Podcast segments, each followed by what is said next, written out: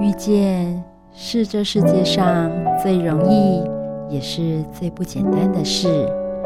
能够在人海当中搭起缘分的桥梁，是多么的得来不易。就让转角遇见你，陪你邂逅幸福的瞬间。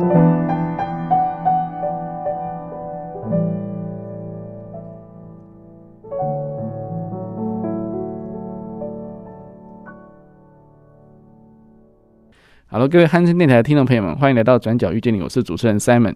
今天呢，很高兴在转角遇见了简单老师。简单老师一点都不简单哦。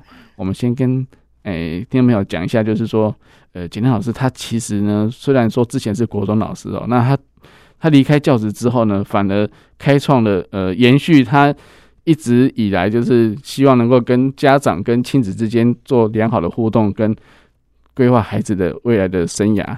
那我们先请他跟大家打声招呼。Simon 好，主持人好，跟各位听众大家好，我是简单。简单老师啊，为什么你要先取这个名字呢？我们觉得这个名字让人家觉得说，哎、欸，是让你让大家好记得你的名字，还是说你本身就喜欢这样的称呼呢？我真的姓简，然后呃。读书的时候呢，同学就我自我介绍都会简单的简呐、啊，哦、呃，所以大家很自然就用这样子来当我的称呼。哦、那我觉得这个绰号我相当喜欢。嗯，那我后来又当了老师，嗯、所以其实现在行走江湖，嗯、反而艺名比本名还要更红。是，所以就用简单老师来当呃创作呃。书写的笔名哦，了解了解，但是我相信老师其实非常的有内涵哦，就是说其实他的呃底蕴是非常非常的深厚哦。那那我我觉得说，其实老师在国中期时期啊，老师有很担任过很多诶、欸，就是行政职嘛，对，那行政职的话一定会接触到很多学生的一些状况哦。那可以先分享一下说，诶、欸，这些是不是成为你未来的就是不管是你在讲座上或是一些呃面对学生的一些沟通上的一个养分呢？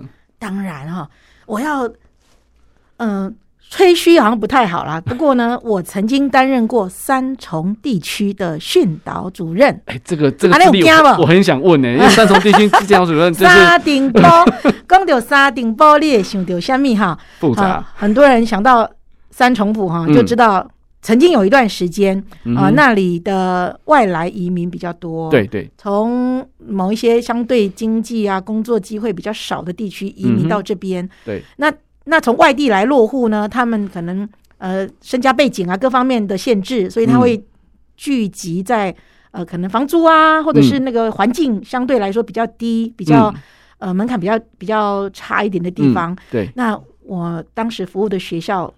有六十个班级的学生，两千多个孩子，哇！我在那里当训导主任，哇！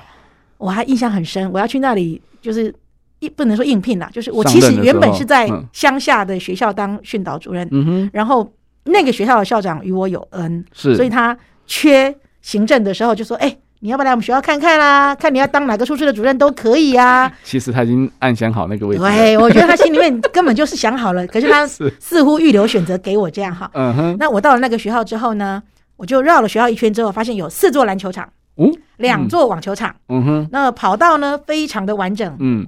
我就跟他讲说，我要当训导主任。哦。他呢明明就嘴角已经失手了，乐乐到已经都要笑出来，然后就勉勉强忍住就说。那个我们那个总务主任也不是正式的啊，然后那个什么辅导主任也不是正式的，你要不要再想一想，再考虑一下啊？我说你少来了。哈，就是嗯，我是空降的，因为那个学校很大嘛，都老师的流动率不高，是。因为交通算方便，所以流动率不高，老师都各有自己的派系这样，嗯嗯嗯，然后自己的支持人呢，我说我是空降的，当然是挑，而且是你的人嘛，国王的人嘛哈，我当然是挑那个没有人要做的，对对对，那我在那里当。训导主任，那我要说的是哈，我曾经那时候还未婚呢，还年轻啊，是又比现在瘦十二公斤，是老师现在也不不 也不胖啊，真的。然后留着一头过腰的长发，哇塞，我都挑穿白衬衫跟牛仔裤哈，哇塞，这这是帅爆了，真的哎，这是标准上班族的打然后呢，学生。都会跟他的国小老师跟主任炫耀说：“嗯，这是我们训导主任。”哇，就是就是因为当年全三重地区唯一一个女的训导主任，真的就是我。嗯，那曾经遇过什么情况呢？家长就是汉草就好呀，就是然后刺龙刺凤啊，进办公室来就说。啊，即摆安怎啦？主任，你对来讲，阮后生有啥物代志啦？啊，无代志拢全是恁教的啦。啊，啊，有代志拢全是阮生啦。哈，就进来要找我。我说好啊，这位爸爸，你真的很爱你的孩子。嗯。哦，看得出来，这么你这么忙，你愿意在上班时间还请假为你的孩子来来跟我处理事情。对。然后他就说啊，无变安怎啊，生掉啊。然后他接下来就问我说啊，主任，你刚有你刚结婚啊？我讲啊，未呢。嗯，啊，你刚好生囝？无呢，我心想这顺序好像有点倒过来哈。他们可能觉得这个顺序不是很重要。好，总之，他说你没有结婚，你没有生小孩，你凭什么教我怎么教小孩？对对对。所以，所以刚刚那个主持人 Simon 问到一个重点，就是我的工作资历怎么累积我跟亲子沟通或者是教学跟孩子互动的一些资产？是。我就用我回答这个爸爸的一段话来给大家参考哈，我就问那个爸爸哈，就那时候他才被我赞美跟肯定之后呢，他才愿意坐下来开始跟我谈哦。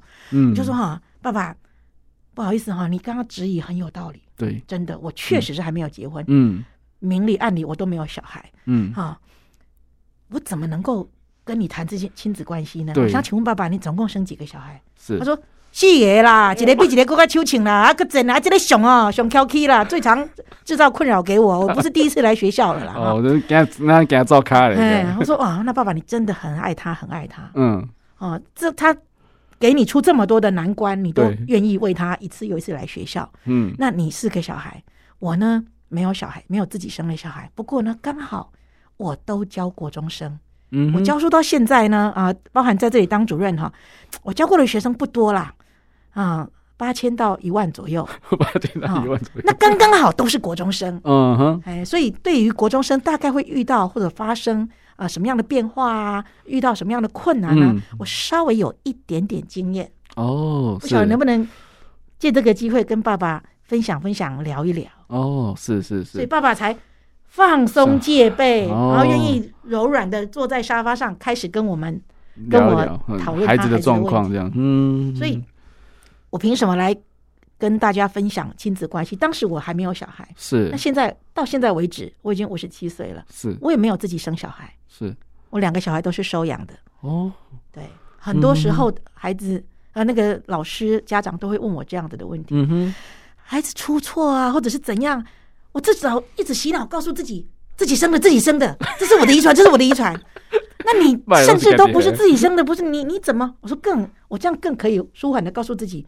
不是我生的，所以马上就现实了。不是不是来自于我自己的原因，但是对对对，我之所以要学生也不不是我生的，对对对，这样可以更客观的来看这个问题。对对对，我们就可以纯粹回到这个生命，嗯，这个生命现在呃走到什么样的位置？对对，然后我们可以旁观者，嗯，清嘛，对。啊，然后帮他看到，然后讲给他听，嗯哼，我所以我喜欢用这种方式，价值澄清。是。哦，讲任何的议题之前，我都希望大家先价值澄清。嗯，现在不要说孩子现在发生什么问题，我不喜欢用问题来说。孩子现在位在什么位置？哦，是现在处于什么样的处境？嗯哼嗯哼，对，然后来帮他厘清他现在的位置跟处境。嗯哼，然后他想到哪里去？你希望他到哪里去？嗯哼，那我们可以怎么样从现在开始出发？嗯哼，到。彼此都觉得比较好的方向去哦，我理解了，就是说，其实孩子在什么位置，以及他下一步要到哪一个位置，他的方向，我们可以帮他来从客观的角度去帮他理解客观对对，然后给他一点点建议哦，或者说看看他怎么样去处理这件事，就是让他可以朝着我们的方向，但是也不一定说一定要照我们的意思，可以要倾听他的想法。其实有时候不一定需要给孩子建议，你只要如果我们能够帮他看到他的处境跟位置。啊，有时候常常，我常常跟爸爸妈妈、跟老师讲哈，我们孩子年轻力壮，而且会越来越壮。嗯哼，所以在比体力、比蛮力、比这些威严上，我们迟早会有一天会要弃守。嗯，会有一个时黄金交叉的时间。对对，迟早如果我们一直用威权啊、用霸势、用体力啊，或者用那个权力不对等的关系来相处的话，可是呢，我们。年长有一个好处，叫做老谋神算，我想的比你远了哈，对对。对，那至少我们的资历啊，有一些经验是上有是可以当参考的，所以这部分呢，我们不应该跟孩子用权威或者是用体能。那所以这部分帮孩子看到他的位置之后，帮他协助他看到他的位置，跟他未来提醒他去去去关照到自己的现况，然后或许孩子觉察到之后，他就开始会有想法。嗯哼嗯哼。所以这是从家长跟家长之间的沟通嘛？那孩子呢？孩子有没有直接跑过来跟你讲说：“老师，我我觉得我我为什么那个学业都不好啊？然后那个老师也不谅解我的，然后家长更更没办法体谅我说，就说呃，我之前有听人家讲说，嗯，你为什么书都读不好？都明明都在上课啦，都给你去上课啦，或是学校应该教学校都弄弄懂，为什么还带问题回来，然后还不敢问老师啊？然后。”然后就有就有一个一个人就说：“那你每天看着韩文好了，就一直看着那些方块字，你看个十小时，你还是不懂那什么意思啊？那那这种状况下，就是哎，到底中间出了什么问题呢？”啊，讲到学习哦，我不是学习方法的专家，嗯，但是我喜欢回到最原始的最原始的出发点，嗯，我在三重地区当训导也当辅导主任，是我印象很深的是那一年哦，有两位。北一女中的女生相约到苏澳的某一个旅馆，嗯哼，然后哦。自杀，对对。那那一年我刚好在当辅导主任，嗯哼，我觉得我必须要做点什么事情，而且而且那一年不只是这一个单一自杀事件，很多的青少年开始觉得人生，嗯，对生命的意义跟存在存在这件事情，然后还有对于社会氛围要求，那最优秀的学校的的学生。他们都在质疑自己的生命存在的价值，嗯、然后对于别人要求他达到的，或者希望他，因为他们那是两个女孩子，对，我推测啦，嗯、可能也是有性别性别认同的这那个恋爱对象的议题的议题。那不管，我就我用这个议题来出发，我我想要在学校里头做点什么，我要主动的引导孩子看见。现在还没有发生的事情，让他去思考。我连续三年办了阶段性、结构性的生命教育的活动。我那我第一年呢，发起全校的征句比赛，叫做《好好活着的一百个理由》。那每一个孩子，我邀请他们，你任何人都可以投稿，没有门槛，一个班级投稿多少量都没有关系。可是每一份投稿，请你至少要写出十条。哦，十条，一个人要写十条。对，你只要要投稿，你就可以写十条，就至少要十条。你可以超过，但是我不希望你少于十个。我希望他活着的理由 至少超过十个。对，那万一他哪一天沮丧啊，或者是碰到困难的时候，他数一数十条当中，总有一条他可以捡得起来吧？对，好，那一年呢，第一年这样子办哈，投稿量几千条。嗯，那我们从这几千条当中去筛选重复的，嗯，掉之后选出。一百条，嗯哼，让孩子去投票，没有，好像选出好几百条，让孩子去投票，嗯哼，投选出最前面的一百，一百条这样。那第一年我办这样，因为我的引子就是社会议题，对，让孩子去注意到说为什么他们会这样，嗯哼，我不是给他们答案，也不是告诉他们应该怎么做，对，我是请提醒他们关照到，对，生命，你已经活着啦，嗯，然后呢？你要好好活着的一百个理由，嗯哼，孩子写出来的真的很有趣，嗯哼，很有趣。很多人是为了吃遍天下的美食，很多人为了呢照顾他的阿公阿妈，对对，很多人为了呢不要让那个生他的父母亲失望，嗯，很多人为了呢想要走遍全世界之类的，嗯。第二年我办的是活得精彩的一百种方法，哦，因为已经活着了嘛，好好活着，那我们要活得精彩啊，对。那第三年呢，就是精彩活着。嗯。的经典人物。哦，典范嘛，嗯嗯，典范，嗯嗯，对，所以等一下如果有机会谈到我那个去年刚刚出版的书的话，这就是延续我一直以来的教育理念。对对对，我真心相信，如果每个孩子觉得值得活，就活的就觉得值得好好活着，而且想要活得精彩，嗯，并且能够找到他觉得活得很热烈，嗯，乐在其中的工作，我觉得这个世界上不会有偷。拐抢骗作奸犯科，为什么？大同世界来的，对不对？对，我真心这样相信嘞。嗯，对。很多人可能觉得我很碰轰、很夸张，这样。不不不，我是很务实的摩羯座。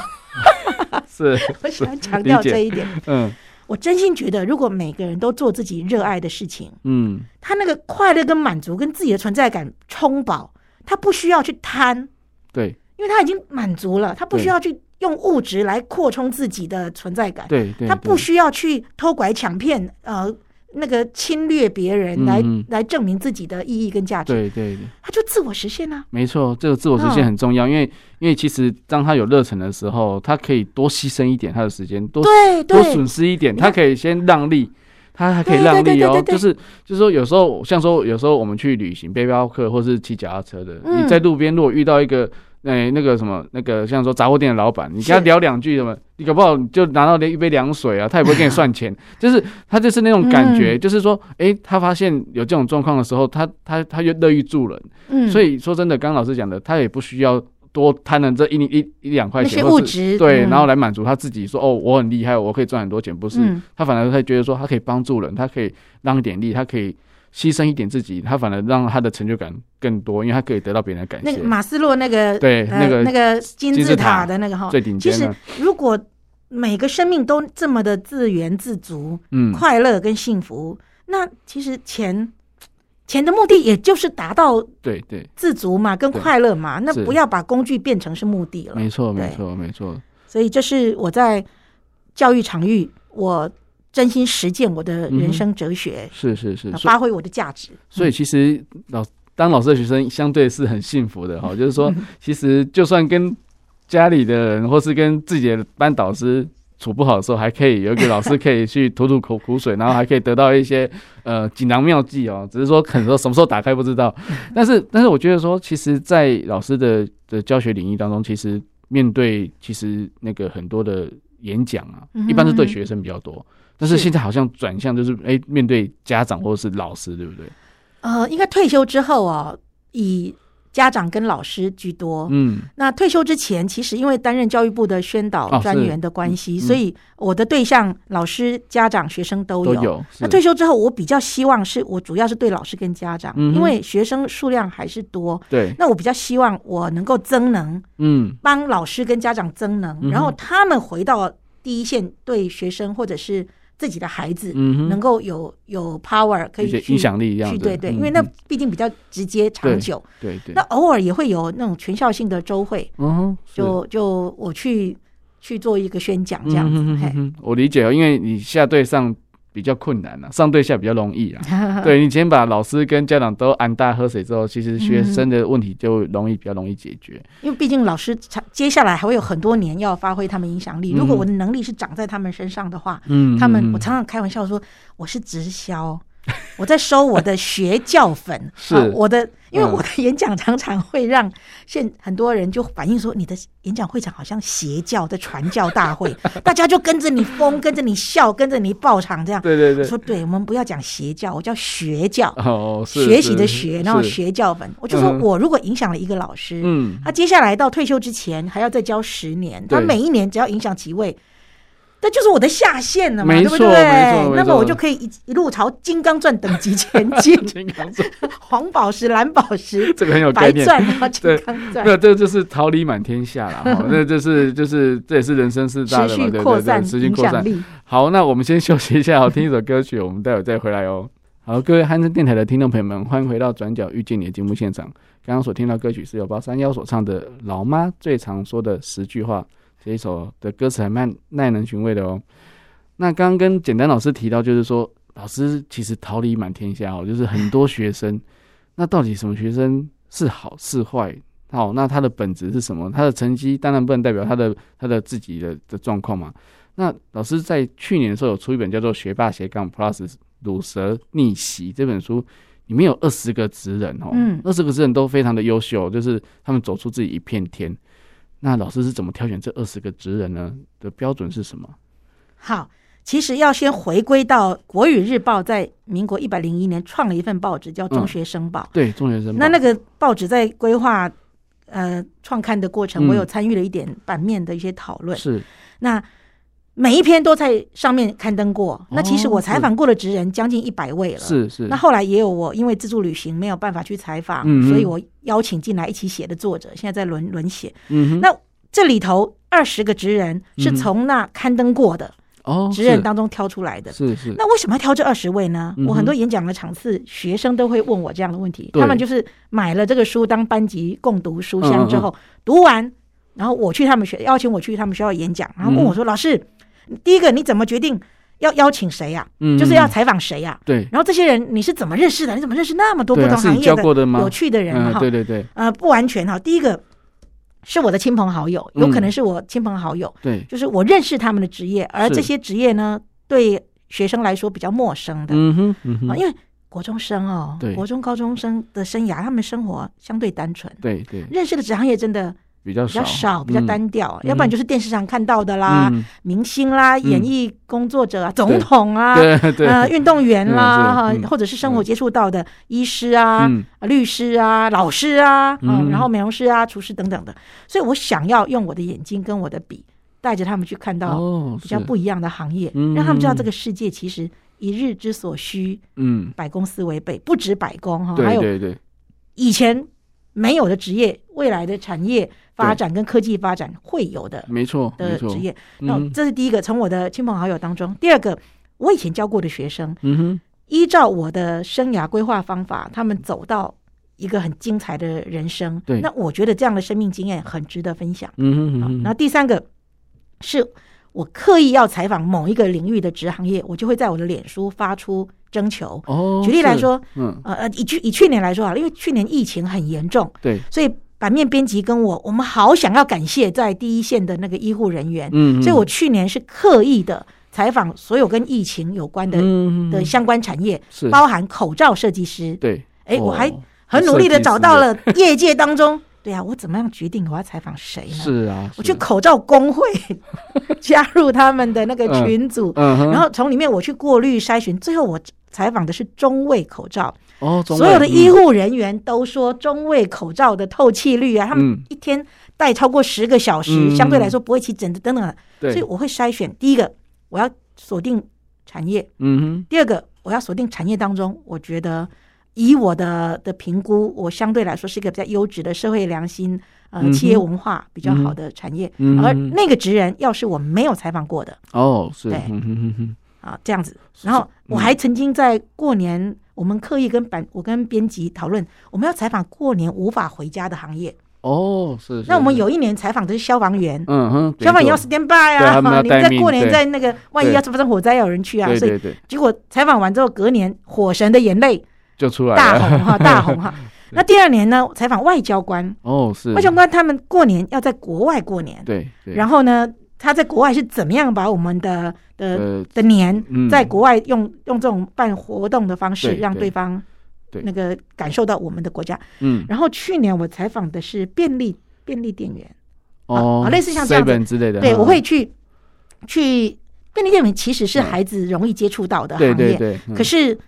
为什么我去年采访便利店员？因为去年发生好多便利店员因为执勤的时候受伤，攻击被受伤被攻击。我想要给他们一点 support，给他们一点声援，而且要要给他们一点支持，给他们一点一点呃版面，让孩子认识跟理解。对，在面对这样的服务业的时候，嗯第一个你要从事相关的服务业，其实也不容易，他需要具备很多的能力。第二个，我们经常接受他们的服务，嗯哼，而他们是。三轮班，然后常常要牺牲他们休息时间的，对，类似像这样子。对，我的版面的征求也会来自、嗯、好，那最后决定这二十位，加上书名叫“学霸”斜杠跟“鲁蛇逆袭”。对，其实聚焦在选择。嗯嗯嗯啊，我这本书的序言有提到哈，嗯，尤其现在会考刚刚考完哈，对对对，那大学可能科系大家也正在那个备审资料在过过筛，嗯。我们都觉得成绩好的孩子应该要念大家公认的第一志愿，是没错啊。你成绩这么高，你分数念得了，你为什么不要念呢？嗯哼，是啊，这是第一个。PR 可能九十以上的孩子，对，大家会有一个既定的印象，嗯，主观觉得头脑好的啊，成绩高的应该要念这个，嗯哼。我里面书里面有讲到一个啊，他后来是当公仔设计师。哦，他的父母亲当时啊一直要他念的是就是社会上大家觉得是可能理工啊、医啊这样，他呢很幸运的考差了，很幸运的考差了，这样子，他这个考失常了之后，他爸妈放弃他了。哦，好了，随便啦，你想填什么志愿随便你了，对，反正都填不到他。本来预设的那些，对，爸妈就是填不到爸妈理想的志愿，对对对对，挺好了，嗯，填不到爸妈理想的志愿，嗯，所以呢，爸妈就放弃他了，嗯哼，好一起啦，嗯，Let it be 哈，爸妈就说 好啦，随便哪里想填什么就填什么，结果他填什么？孩子呢，好开心的填了。填了好像北艺大吧，就雕塑。哦，就是哦，立体雕塑，那个那个是艺术雕塑，对对对对对，他一直就喜欢，嗯嗯，结果没想到因为他的失败跟没有让爸妈满意，嗯哼，反而他可以选择他自己喜爱的事情，嗯哼，你知道吗？我把他选进这本书，然后书出版之后，我寄了，就是出版社也给受访者对几本证书，对，然后他就转贴到。脸书上，他就告诉大家，然后他的朋友在下面留言就说：“哎，你是学霸啊？啊，这里面你被收在书里面，你是学霸吗？还是鲁蛇？你一定不是鲁蛇吧？”然后他下面还已经四十岁喽，四十岁喽，他在上面写说，在他的父母亲心目中，他到现在都还是鲁蛇。哎，一个四十岁已经自己小孩都已经念大学的的的人了，他仍然对父母亲对他的失望跟放弃。还是耿耿于怀，充满了哀伤，对对，充满了哀伤。所以爸妈呀，啊，就是现在正在听节目的爸妈呀，我想问你，到底你生养孩子，嗯哼，你对这个这个生命的想法是什么？嗯哼，我们对我们的子女，到底你是抱持什么样子的态度跟跟目的？对，对，我真的很想要停下来，停下来，先停下来，到底。你对你子女这个生命，嗯，你心中的想法跟目的是什么？我们难道在怀有这个孩子的时候，不是只希望他是健康的吗？对对对。然后接下来可能才会去推估说，哎，他的性别是什么？嗯哼。然后，但是我们追追根究底，不管他什么性别，我们至少要先是健康的吧，平安长大的吧。对。疫情这两年，会不会有很多人开始很焦虑？在家里面线上上课，孩子学到什么啊？嗯哼，啊，幸好全台湾两年大家都没有学到什么，马上又跟别人比，嗯，然后但是呢，下一步还是你要让他冒着生命的危险，嗯，让他出去学点什么。对，现在真的外面还蛮危险的。对，不知道了哈，地球比较安全了。大家在挣扎线上还是线下上，或者实体上课的时候，到底什么是比较重要的事情？那回过头来学习跟好好的活着。我们追根究底是学习目的，也不就是要生命活得比较丰富、精彩跟有价值吗？对对对，没错。所以一一定要一直一直回回到初心，去提醒自己。嗯，我对我的子女或者我的晚辈哈，我的学生，嗯，到底我们对别人的生命，我们心中是抱持怎样的态度？嗯哼嗯哼，他是我的模子套出来的产品吗？嗯哼。其实老师刚刚讲也有想到说，因为我自己也是两个孩子的爸爸哈，那。那突然想到说，就是说，其实我们小时候在顾小孩的时候，就是哎，他吃饱穿饱，嗯、然后呢，哎，那个就是都都照顾好好的时候啊，他会笑，他会开心，嗯，这种满足的眼神，其实就是爸妈就会得到就是安心了哈，嗯、就说哎，至少我有照顾到。那那当然看到他这样子，我们也会开心。尤其如果说有在照顾幼儿的小的爸妈，就知道说小朋友在睡梦中的笑哈，啊、好美，那个、对，那个是最美的画面。那那我相信说，其实如果这个画面记忆可以延续到现在，就是说，哎、欸，嗯，到底孩子真正开心的事情是什么？嗯，那到底他想要的是什么？有时候，呃，或许孩子不自己不知道，我们要当了一个引导者，但是当孩子自己知道的时候，是不是可以当做这个帮助者？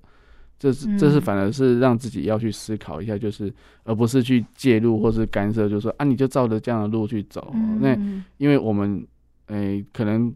跟孩子隔了一代，其实我们那时候所看到的职业跟现在的职业是完全不一样的哦。嗯、那那未来的孩子五年后、十年后，他在面对社会整或是整个世界的竞争力的时候，他可能又、嗯、又要更更灵活、更多变，嗯、他才可以去应付这个世界的时候，我们要给他什么样的的的装备，让他可以去持续下去，是而不是就是一个框框。跟心理素质的装备。对对对。嗯所以我觉得老师很不简单，就是说，其实可以从一些诶、欸、心心灵的层面上，或者说在亲子沟通上来讲，让孩子跟妈妈可以爸妈可以回到原点，对原点的地方。嗯、那其实这也是老师在诶、欸、教学现场上，就是看了很多孩子的部分，跟他的自己的家长这些。在辅导主任的的历程当中都有都有碰到过吗？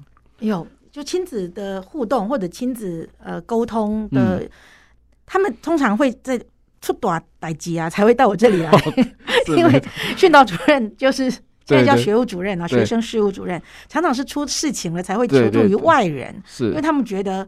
嗯，我我实在是没办法了，所以你要帮我的忙，嗯、请你帮我的忙之类这样。我举一个例子来说好了，我曾经在另外一所学校当辅导主任的时候，嗯、有一天接到一通家长的电话，那个是其实是家长会的干部，重要干部，他打电话来跟我讲，所以他跟我算熟。他说：“主任，主任，你能不能帮我忙？”我说：“怎么了？你说说看。”嗯哼，我不敢一下就答应，说说看啊，我能做什么？我再看看。他说：“哈，我女儿啊，每一天放学回来。”嗯，就一直讲电话，一直讲电话，一直讲电话。当年还没有这种网络吃到饱的 Line 啊，等等，就是就是电话这样。电话费很贵，然后呢，嗯嗯，我说那你担心什么？嗯，他说他讲到半夜。他说哈，我说那你知道他跟谁讲电话？是特定的人还是不一样的人呢？啊，就是辅导主任就是会这样，就是你问他一个问题，他会问你三个问题。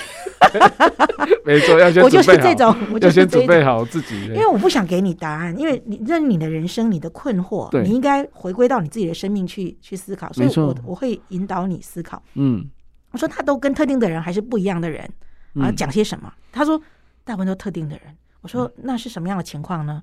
说那个人哦，小学。就跟他同班，嗯哼，啊、呃，就是那女孩女儿嘛，哈，跟那个女同学感情很要好，嗯、上学呢整天咕噜咕噜咕噜讲不完，嗯，放学呢还叽咕叽咕讲不完这样。嗯、那现在呢，我好不容易刻意换学区，把他调到 你们学校来哈，就是离开那学区，嗯，结果那个人也也过来了，也调学区 啊、呃，幸好没有在同一班。哦。可是呢，放学回家就拿起电话就开始讲，嗯哼，我说所以你担心什么？嗯，两个都是女生，嗯，说所以妈妈你告诉我你担心什么？嗯哼，是担心他。他说：“这样电话讲到半夜，那个这样子时间太久啊。”我说：“所以你担心电话讲太久，电话费很贵吗？”他说：“其实是还好，因为我们有吃到饱，所以费用不会影响。”我说：“所以费用不用影响。那讲太久，你担心什么？嗯、我再帮他厘清，嗯嗯，厘清哈，这价值问题，厘清问题。那第二个，有因此影响功课吗？是还好，他都有维持在。”就是一定的、一定的名字，这样也没有因此掉。所以我说妈妈，所以你担心什么？嗯哼，他说他同学是女生啊，所以我说哦，所以你担心，我担心他会不会是同性恋啊？那个妈妈就这样讲。我说哦，那我懂了。所以如果打来的是男生，你就不担心了，是不是？他妈妈就说不行，那更不行。我说所以妈妈，你有没有搞清楚你到底担心什么？对对。哎，那个妈妈沉默了很久，就说主任，我懂了，然后电话就挂了。说实在，我不知道他到底懂了什么。对，哈。可是呢，第一个，我常常要提醒收音机旁边的啊，就是在正在听节目的老师或家长，嗯、你要不要先澄清自己？嗯哼，先澄清自己，你到底在担心什么？对，如果你担心的事情你自己都搞不清楚，嗯哼，你在沟通的过程当中就会逻辑很混乱。嗯哼，嗯哼，那孩子，因为你对他的责备也好，要求也好。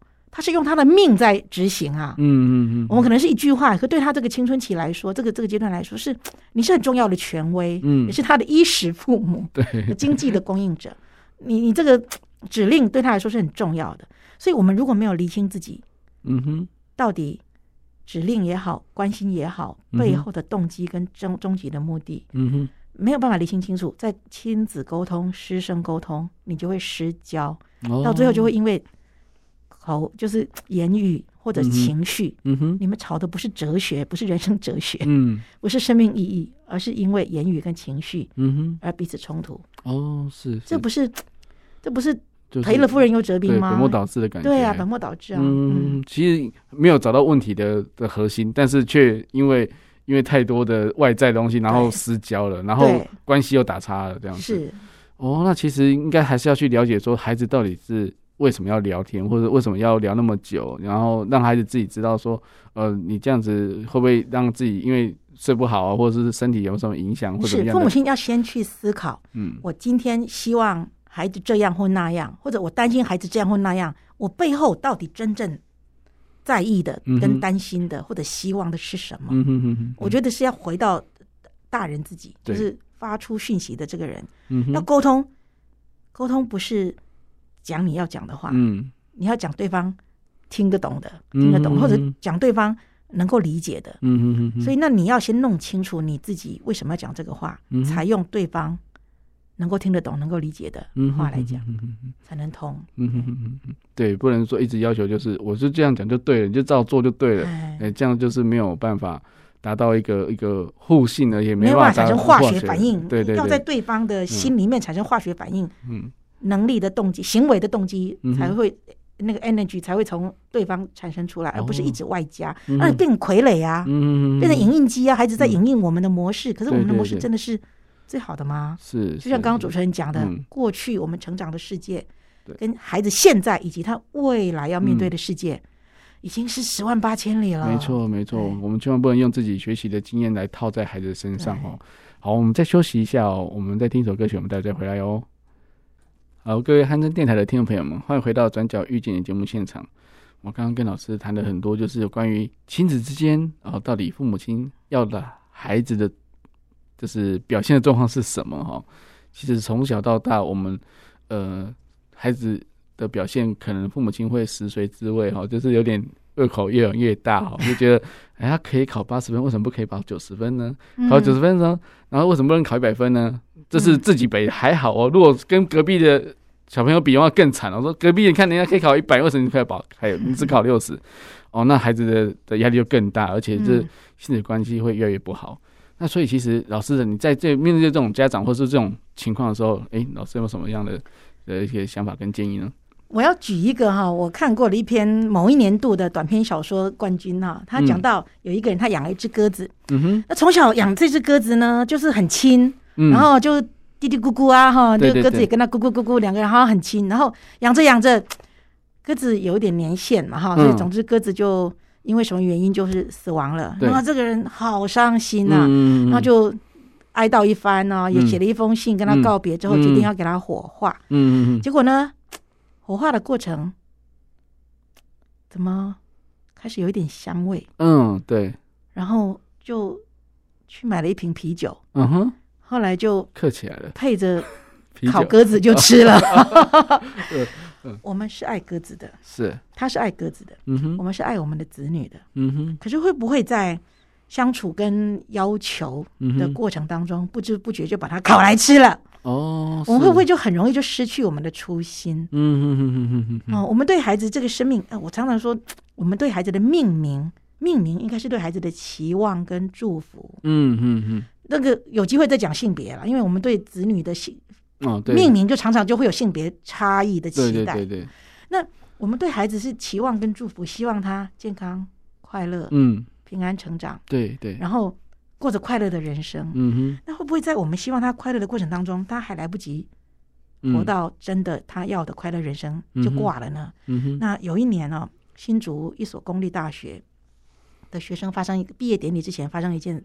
悲剧，嗯哼，就是父母亲呢，刻意为了孩子的毕业典礼定制了西装啊，set 了头发，嗯，要去参加毕业典礼，结果呢，到学校才知道，孩子已经自杀死了，因为他其实已经被退学，但是他不敢告诉父母亲他被退学，他是他们一家的荣耀，嗯哼哼，家族当中学历最好的，学校最赞的，你像新竹的公立大学，我们就不说哪一所，嗯哼。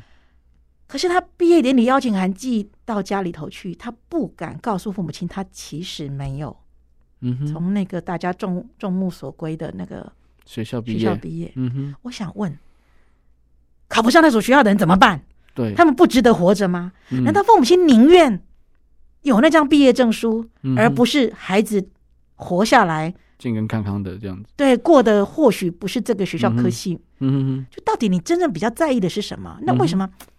为什么孩子觉得宁可去死，也不愿意让父母亲知道我失败？哦，对。为什么孩子不敢面对父母亲的失望？嗯嗯。为什么孩子碰到困难的时候不敢跟父母亲求救，宁愿选择去死？嗯哼哼哼。洪兰教授也曾经举过一个案例，他的粉丝就是私讯他跟他求救，说他的孩子考完考会考之前，嗯，考会考之前。自杀，幸好没有死。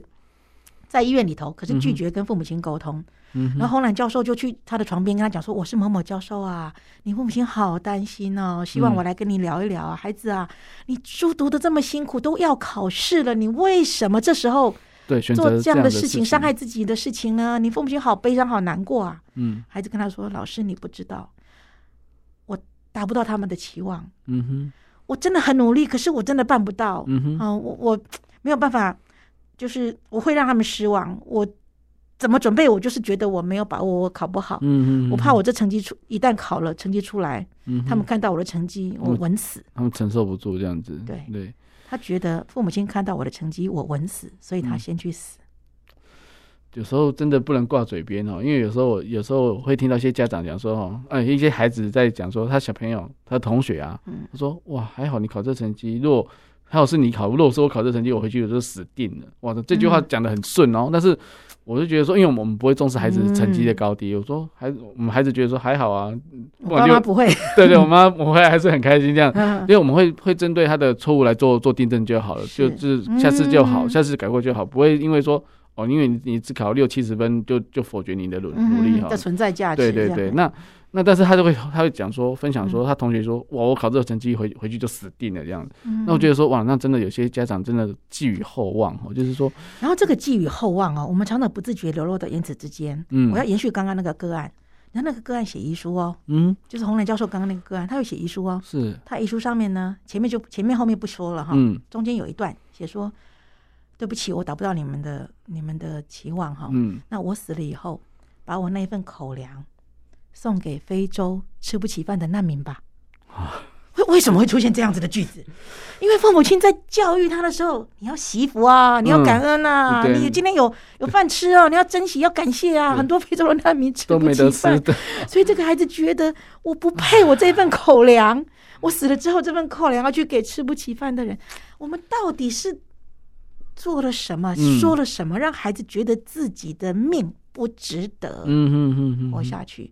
那当然这是比较极端的例子啊，平常大致上不知道这不知道有这么尖锐了，哎，所以要谨慎小心自己跟孩子之间沟通的措辞。那刚刚提到就是亲子沟通跟跟那个对话的语言。我从小我妈妈就这样鼓励我。啊，我的小名叫做阿珠啊，啊，我的国语有一个名字，台语有一个名字哈，台语的名字叫慧珠，智慧的慧，珍珠的珠。我妈妈从小就跟我说哈，阿珠啊，你生做家拜。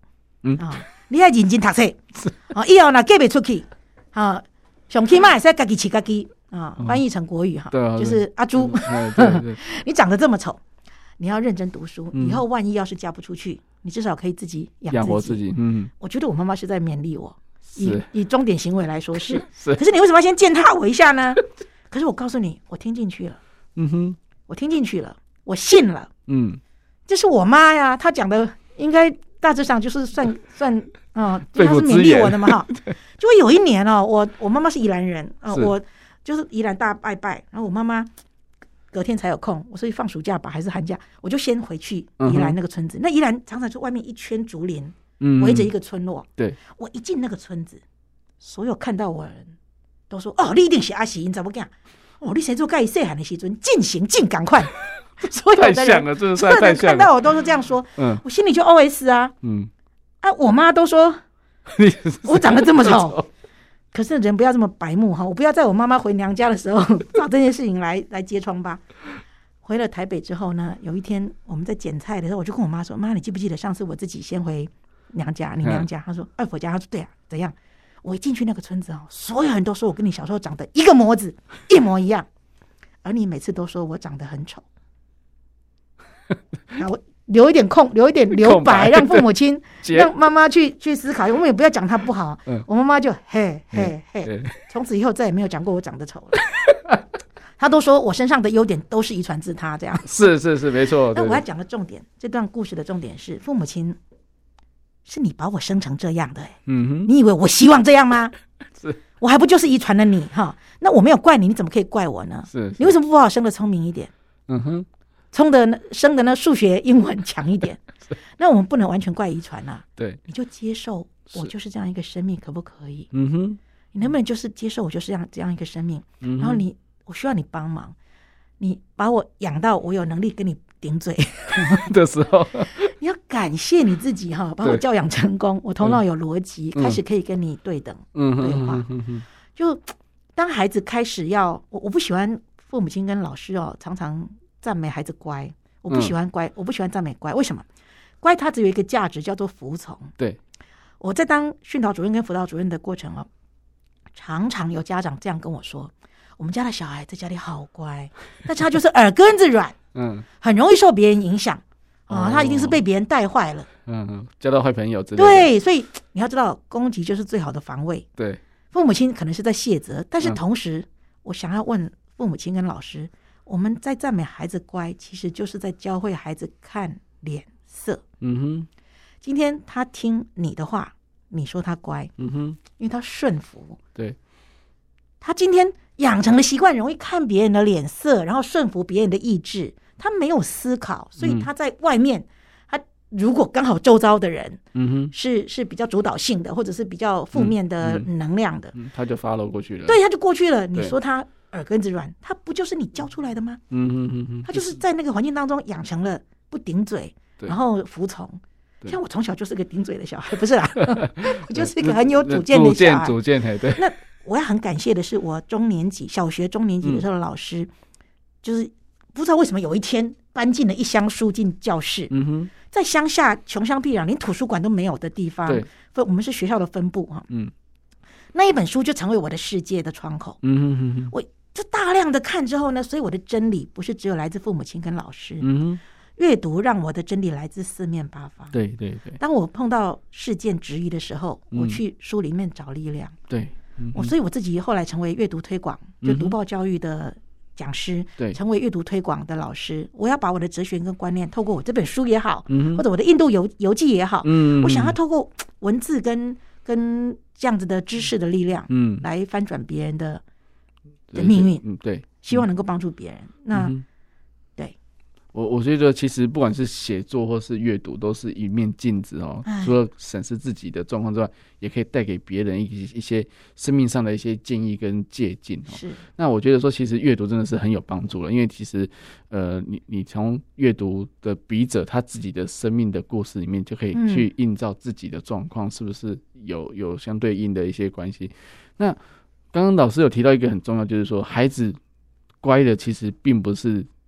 对他是最好的状态，好、嗯，那一个会顶嘴的孩子，至少我相信他有勇气啊，对、嗯、他有勇气来对抗他的、欸、他的 他的权威哈，那他可能会冒着就是没有 没有衣食父母的支持，就是没有饭吃的状况之下来跟你 顶嘴，高风险哦，对，这非常高风险。那你是怎么看待这孩子的这未来的发展？就是说，哎，他为了自己要的的的他的想要的生活，或者说他想要多多打一下电动或多看一下影片，然后来跟你据理力争的时候。你你是要支持孩子，还是支持父母亲的的一个管教方式？这个跷跷板要怎么平衡呢？好，网络使用、手机使用，那又是另外一个议题。嗯、而且我觉得那是反而是枝微末节。嗯、要回到最原始的事，就是沟通跟意见，意见。对。我有一堂课叫做嗯、呃，表达呃和而不同，就是意见。嗯。不是意见哦，是那个相异、迥异、迥异迥同，表达意见的意见的意见表达的能力这样。你要知道哈，孩子在，尤其在青少年还在依附父母亲的这段，他们其实要建立自我的存在感，嗯、他们需要透过跟权威，嗯，权威的对抗，嗯哼，因为当我可以跟权威质疑，我可以质疑权威，嗯、我才能够跟他站在相对的平台，甚至可以超越他，嗯、他才能够建立自己的存在感，嗯嗯嗯嗯，那近水楼台先践踏。他要践踏权威，他才能够证明自己的价值嘛。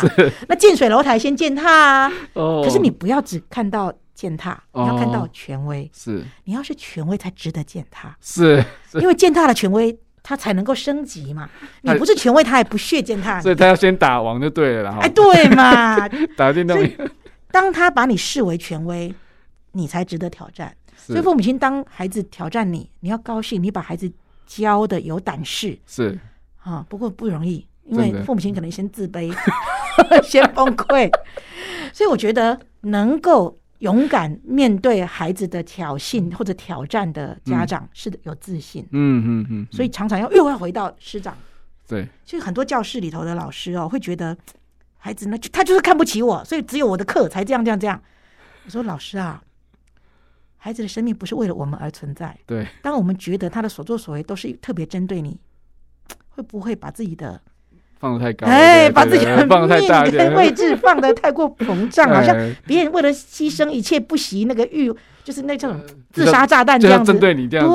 对对对，不要把自己，不要把孩子的成败都全都归因于嗯自己的责任或者是自己的能耐。嗯，那孩子。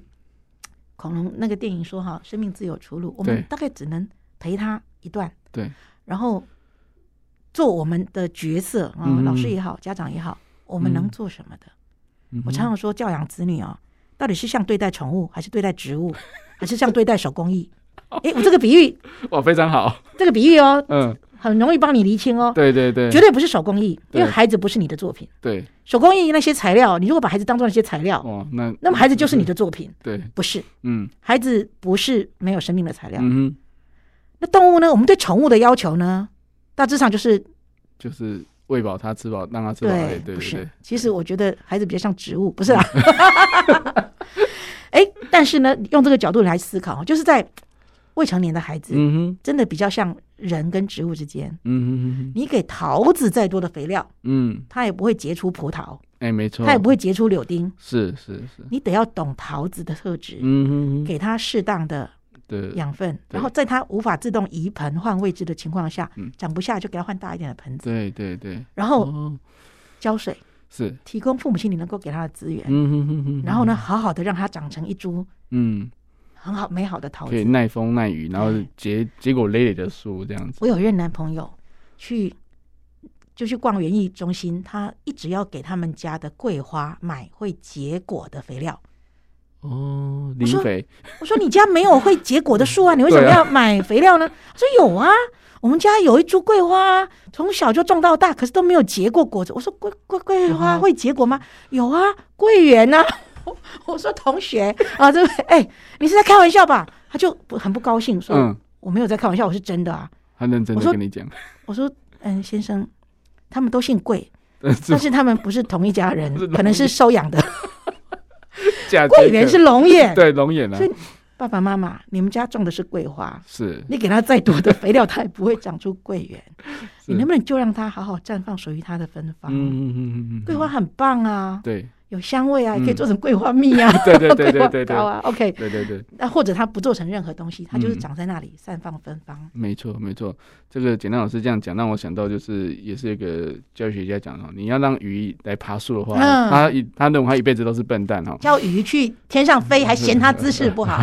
对对对，所以所以我我相信说，其实还是要回到孩子的生命本质哈，因为每个孩子的状况都不一样哦。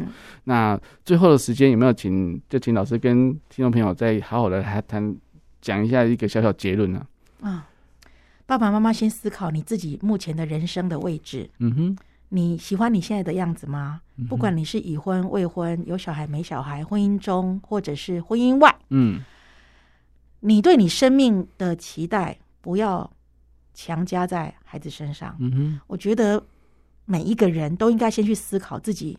生命的意义跟价值，嗯哼，然后你要快乐满足，你能够实现你自己生命的意义跟价值，嗯哼，如果还有余裕，能够去分润你的光跟热给别人，嗯，而你的子女或者你的学生这么幸运的，你们在生命当中在浩瀚宇宙无垠当中相遇了，我们彼此可以陪彼此一段，然后有余裕的情况下，我们能够多。做点什么帮助对方，嗯哼，一起陪伴走这段路。嗯哼，但是最后还是要回归到你自己生命，对自己生命的期许。嗯，想清楚之后，我们就比较能够用比较坦然跟温暖的方式来看别人的生命。嗯嗯，不管那个别人是子女还是孩子，他就是一条命。嗯哼嗯嗯，好，谢谢简单老师今天带来的分享哦。那我们转角遇见也就到这边，我们下次再见喽，拜拜，拜拜。